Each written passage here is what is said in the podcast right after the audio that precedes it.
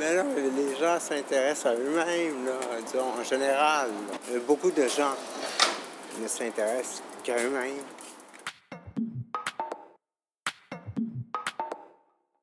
Les Chroniques de Montréal, Jérôme Massella.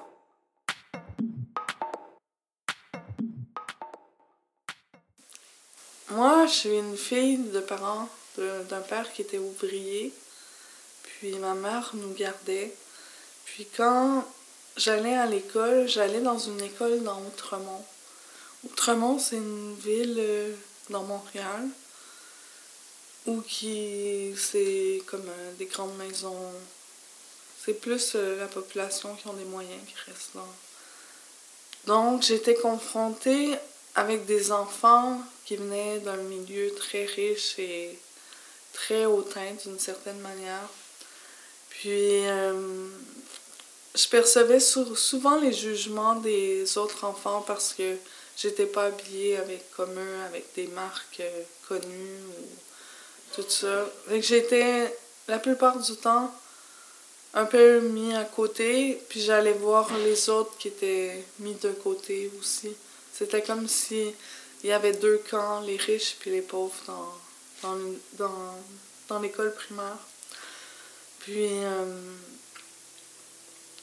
ça me faisait un peu de peine parce que je voyais qu'il y avait déjà à ce moment-là des, des préjugés par rapport au côté monétaire, genre. Je pense que je me pensais spéciale. Parce que, comme enfant, je vivais. Euh, je vivais dans un monde où mon imaginaire, déjà à ce moment-là, prenait beaucoup de place. Puis, euh, j'inventais même des histoires au primaire devant la classe. Je disais que, ma soeur s'était faite kidnapper. Puis là, les enfants m'y croyaient. Puis moi, j'inventais tout le temps plein d'histoires.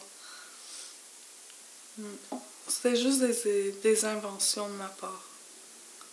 Euh, quand j'étais enfant, puis que j'allais dormir euh, dans ma chambre, puis que je m'endormais pas, des fois, je me levais pour parler à un squelette qui fouillait dans mon tiroir. Puis ça, ça m'agaçait parce qu'il déplaçait toutes mes affaires. Fait que moi, je me levais, puis j'allais parler au squelette, puis je disais qu'il avait pas le droit de fouiller dans mes affaires.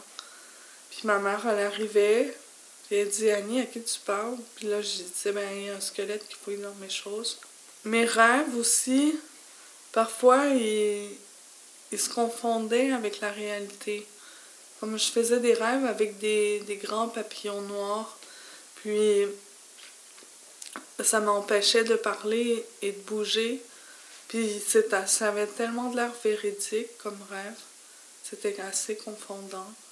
Je me suis même retrouvée une fois dans, dans la chambre de mes parents en pleurant parce que je voyais tous les animaux de la jungle dans la chambre. C'était comme si j'étais à moitié réveillée, à moitié endormie. Mais c'était euh, des images fortes.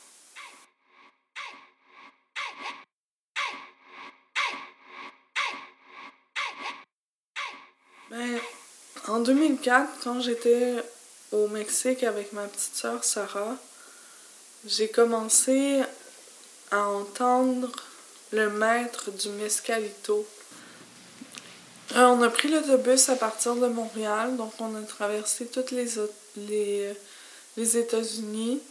Puis l'autobus nous amenait à la frontière euh, du Mexique et des États-Unis. Donc ça a pris quatre jours de voyage. C'était assez long comme voyage. Au début, j'étais pas en psychose quand on, était parti.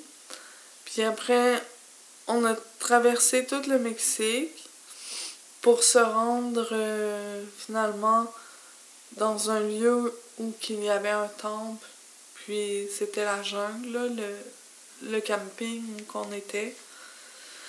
Puis euh, on n'était pas supposé de prendre de consommer ma soeur puis moi parce que toutes les deux on se disait bon on, fumera pas de potes, on boira pas d'alcool. Puis rendu à cette place là, on a comme changé d'idée. Donc là, je me suis mis à fumer du pot. Euh, il faisait un alcool frelaté aussi de coco. Ben, c'était comme de l'alcool artisanal. Mais ça avait genre, euh, je sais pas combien de pourcentage d'alcool, mais c'était très fort. Puis euh, j'ai un ami, il m'a dit Annie, tu devrais pas prendre cet alcool-là parce qu'il y en a plein qui, qui deviennent fous, qui perdent les pédales. Puis je l'ai pas écouté. Puis euh, après, il y a un jeune homme qui ouvre sa main, puis il y avait une poudre brune. Puis il m'a dit de manger ça, puis je l'ai mangé. Puis là, c'est après que j'ai commencé à entendre les voix du Mescalito, puis les chansons, puis tout ça. Puis, euh, ben, je trouvais pas ça facile, parce que j'aurais aimé mieux rester stable dans cet état-là que de faire deux semaines d'autobus pour me rendre à Montréal. Pendant deux semaines, j'avais des hallucinations visuelles puis auditives. C'était très fort. Puis ma soeur, euh, elle avait beaucoup du mal à me contrôler parce que des fois, je pouvais me mettre à crier dans l'autobus ou à, percevoir des choses que personne ne comprenait. J'avais l'impression que les voix me disaient que j'étais comme un diable, puis qu'il fallait pas que j'aspire la lumière des autres personnes. Moi, ça me faisait terriblement peur parce que j'avais comme une énergie d'aspirateur au niveau du plexus. Puis ça, c'était quelque chose de sensoriel.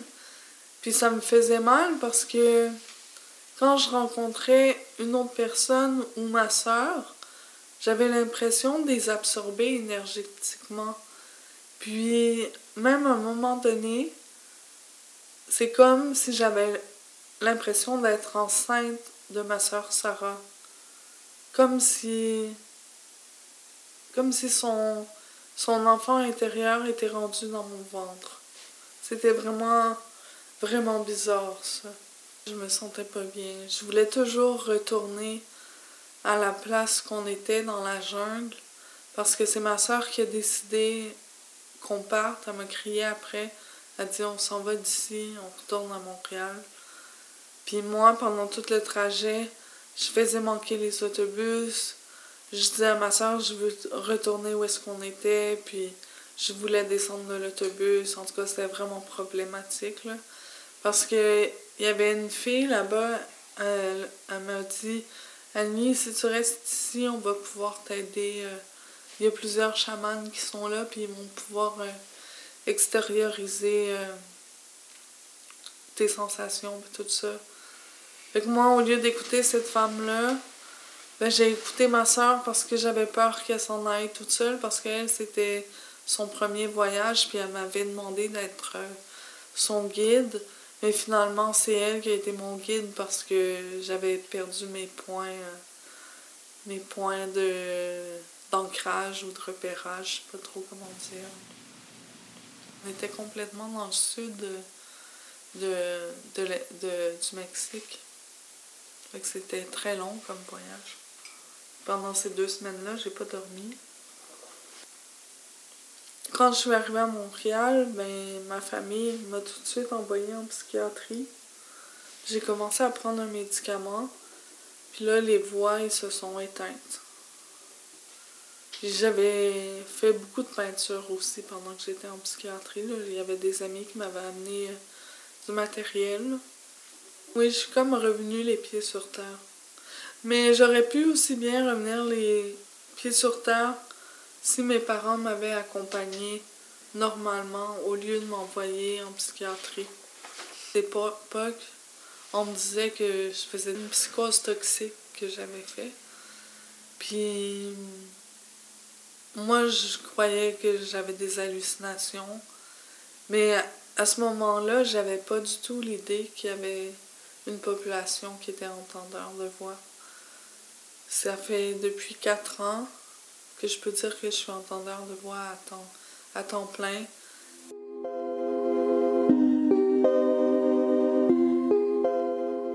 Mais je pense qu'il y aurait beaucoup de travail à faire par rapport à l'intervention vis-à-vis la colère.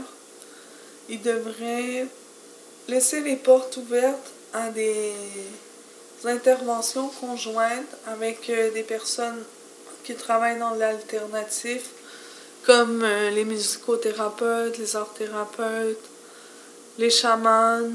Euh, on devrait remplacer les médicaments par, par des tisanes, des herbes, le cannabis,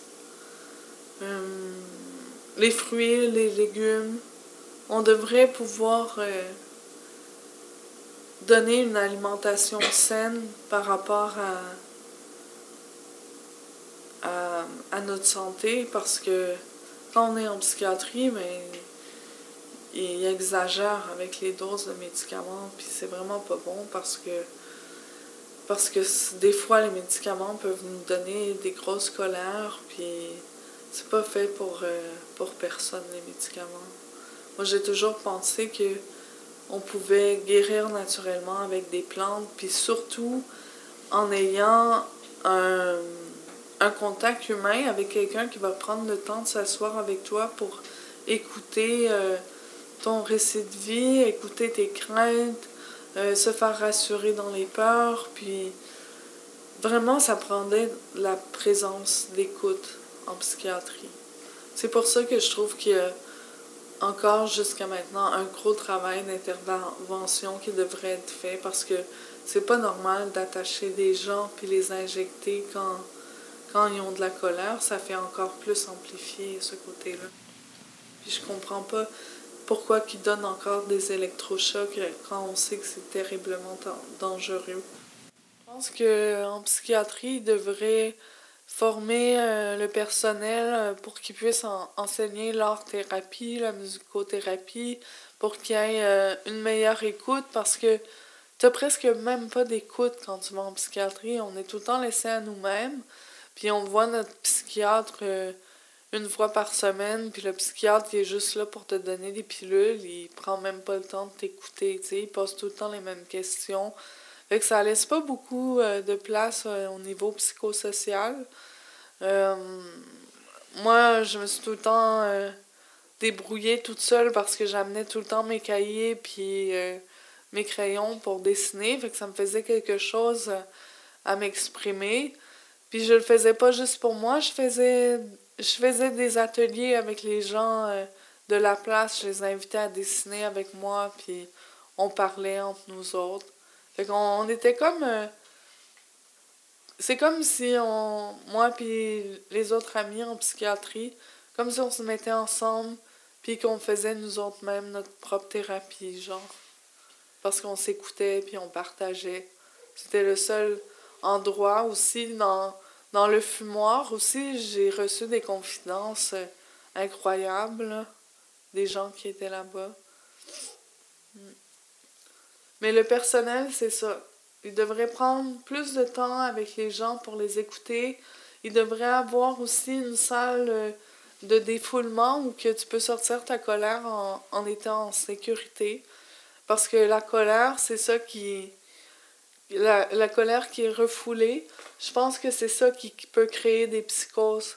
Tandis que quand tu sors ta colère, mais après, tu te sens mieux, puis tu te sens comme un libéré d'une masse euh, spirituelle ou, psychologique qui était là. Moi, j'ai pu, j'ai pu la sortir cette année, puis c'est ça qui a fait en, en, en sorte que, que je me sente plus libérée. Était opprimée par euh, la société, ma colère. Était opprimée par mes travailleuses sociales, était opprimée par la psychiatrie, était opprimée par ma mère. Mais cette année, ma mère, elle a été présente à ma colère, puis elle m'a écouté. Puis le même côté que les travailleurs sociaux, ils m'ont écouté sans m'envoyer en psychiatrie. Puis j'avais écrit six pages par rapport à leur euh, système d'intervention, qu'est-ce qu'ils pouvaient changer, puis améliorer, puis tout ça. Puis c'était la première fois que qu'ils écoutaient ma colère sans m'envoyer en psychiatrie. Parce qu'en psychiatrie, si on est en colère, ben, ils nous attachent sur une table par les pieds puis les, euh, talons. Puis euh, ils nous injectent pour nous calmer. Mais ça donne encore plus d'oppression dans la colère, sais. Je comprends pas qu'on fasse euh, ces interventions-là, barbares, là. ça devrait être aboli.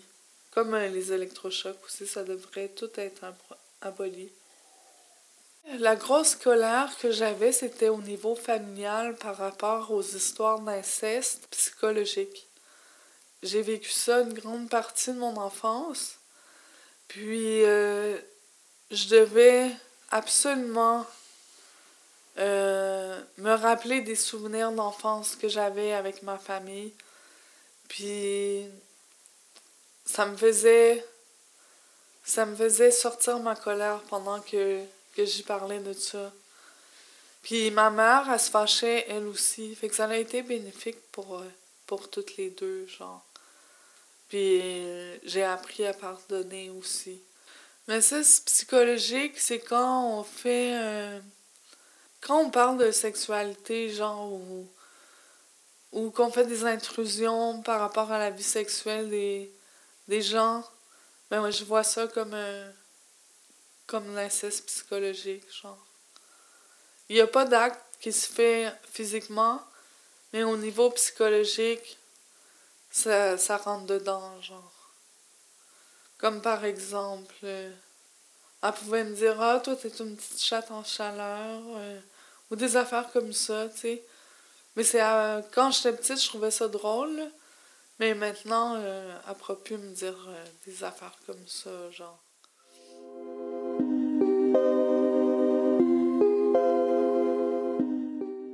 Le truc que je m'étais donné, c'était de faire des sons de tête. C'est un peu de sonothérapie d'une certaine manière. Puis ça, ça baissait euh, le thème de la voix. Puis après, je pouvais m'endormir. Tu veux que je chante ça?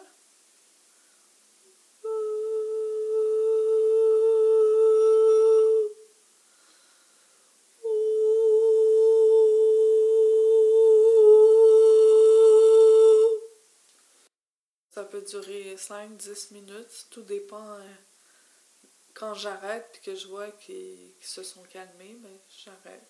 Je m'endors. C'est parce que j'étais sur l'emprise des voix.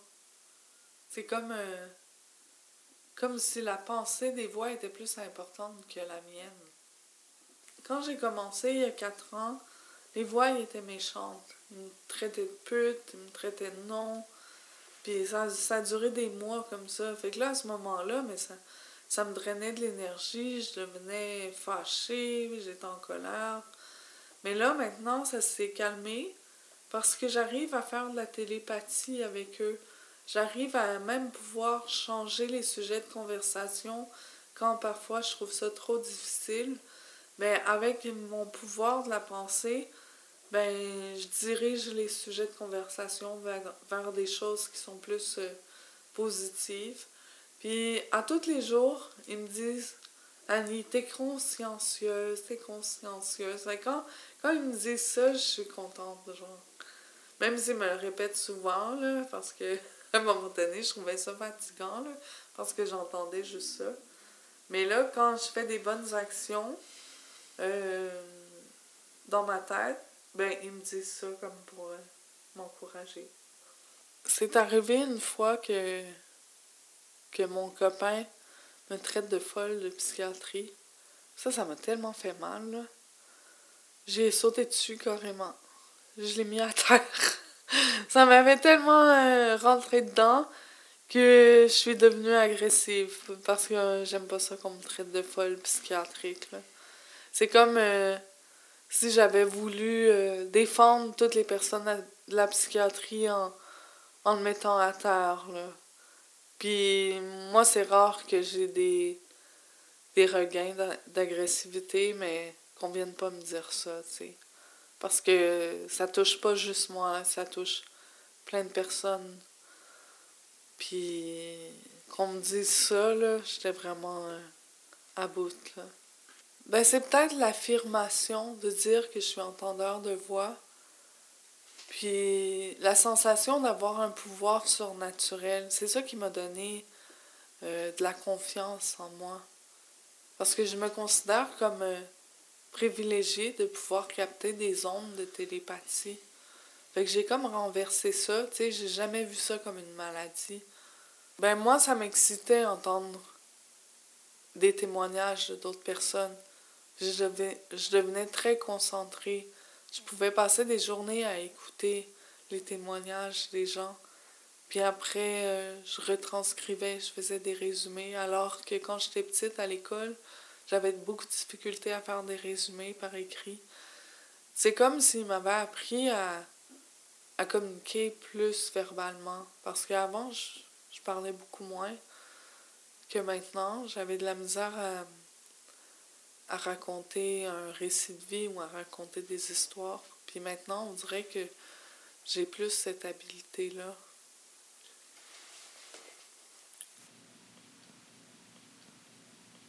Je me sens comme comme quelqu'un euh, ben quelqu'un qui, qui a des des dons puis quand je m'exprime ou que je questionne les gens par rapport aux entendeurs de voix, ben je commence à me sentir moins seule parce que je me rends compte que, j'ai plusieurs années, euh, amis, que ça a pris plusieurs années avant de me le dire qu'ils étaient entendeurs de voix. Fait qu'on dirait que je suis comme dans une période de dévoilement, puis ça me fait du bien au cœur parce que je reçois des confidences euh, d'amis qui n'avaient pas voulu me dire au début qu'ils étaient entendeurs de voix. Fait que ça, ça me fait du bien, tu sais, ça me fait sentir euh, moins seule avec ça. Puis euh, aussi, euh, depuis que j'ai l'idée de faire des projets avec la population des entendeurs de voix, mais ça, ça, ça, me, ça me donne le goût de partager, puis de, de découvrir d'autres personnes dans leur réalité aussi à eux. Puis je pense que ça peut être bénéfique de partager les, arts avec euh, des amis comme ça. Moi, j'aimerais participer à un groupe d'entendeurs de voix pour euh, essayer ensemble de faire euh, de la création tout en parlant de ce qu'on de ce qu'on vit ou ce qu'on a vécu par rapport aux entendeurs de voix. Et que ça serait pas juste un atelier où qu'on fait seulement la création sans rien dire. Je pense que j'aimerais ça poser des questions aux gens pour m'éclaircir euh, par rapport à d'autres réalités ou d'autres visions. Euh, comment, un peu comme tu fais avec moi, tu me poses des questions, mais moi aussi j'ai envie de poser des questions à ces gens-là. Je trouve ça un phénomène vraiment intéressant, puis je pense que ça va me permettre euh, d'approfondir euh, sur ce côté-là. Ça fait trois semaines que je suis à Montréal. Il y a juste une fois que, que j'ai pleuré à cause des voix. Mais avant, je pouvais pleurer tous les jours. Ben, ça m'a fait du bien. J'ai lâché mon émotion. Puis j'étais un peu gênée parce que je dormais dans la même chambre que mon ami. Puis mon ami dormait. Mais ça a été un, peu plus fort que moi. Parce que souvent, le matin, c'est les voix qui me réveillent. Dès que je me réveille, c'est les voix qui me parlent. Je vois ça comme un don. Je vois ça comme euh, quelqu'un qui a euh, des pouvoirs dans le parapsychologique. Je sais pas du tout euh, où est-ce que ça va me mener d'entendre des voix. Mais pour l'instant, euh, on dirait que ça m'inspire à la création, ça m'inspire à vouloir connaître euh, d'autres semblables, à vouloir donner des ateliers avec ces personnes-là, puis tout en en prenant la réalité de tous et chacun, ça me rend enthousiaste. Les états d'âme euh, d'Annie, c'est une exposition qui s'est inspirée de l'art autochtone, euh, de l'art naïf, comme si j'étais un enfant. J'avais envie de, faire des peintures qui sont, qui sont joyeuses, qui sont plus douces, parce que j'ai pas tout le temps été une peintre euh, douce, là, parce qu'avant, je faisais des thématiques euh, qui étaient plus trash ou avec des personnages plus tourmentés, mais on dirait que maintenant, vu que j'ai plus de couleurs dans mon esprit, mais c'est ça qui, qui en est ressorti. Quand je travaille la peinture, euh, souvent, je vais faire un grand nettoyage avant de peindre. Je vais, je vais faire le ménage chez nous, puis là, je me prépare. Ça me met dans un état méditatif. Je commence toujours par faire euh, des peintures plus gestuelles au début, plus abstraites. Puis après, j'observe l'abstraction. Puis après, je définis avec des lignes euh, des personnages, des animaux, des choses qui sont plus figuratives. J'ai comme euh, de la difficulté un peu à laisser mes œuvres abstraites parce que j'aime ça euh, faire prononcer la peinture avec des animaux totems ou des personnages inventés. Je m'appelle Annie Brunette, j'ai 43 ans, je suis native de Montréal et je suis entendeur de voix. Artiste multidisciplinaire. S'il y a des entendeurs de voix qui n'ont jamais osé en parler, ils peuvent, euh, peuvent m'écrire. Euh, moi, on me trouve facilement sur Facebook, sur Annie Brunette de TE et Val Briand. Puis, euh, si ça vous tente de parler ou faire des activités créatives, moi, je suis présente pour ça. Puis ça me ferait plaisir de, de connaître euh, l'évolution de chaque personne entendeur de voix. Puis pas nécessairement juste ces gens-là, ça peut être d'autres personnes qui sont intriguées par, par euh, cette thématique-là.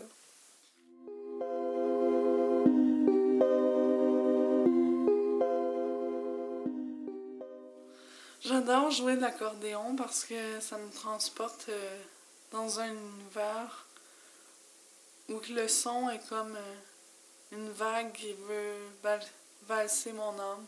Ça me rend joyeuse. J'ai commencé par un, accordéon à piano. Puis là, il y a trois ans, j'ai acheté un accordéon diatonique. Hmm. Je peux en jouer maintenant?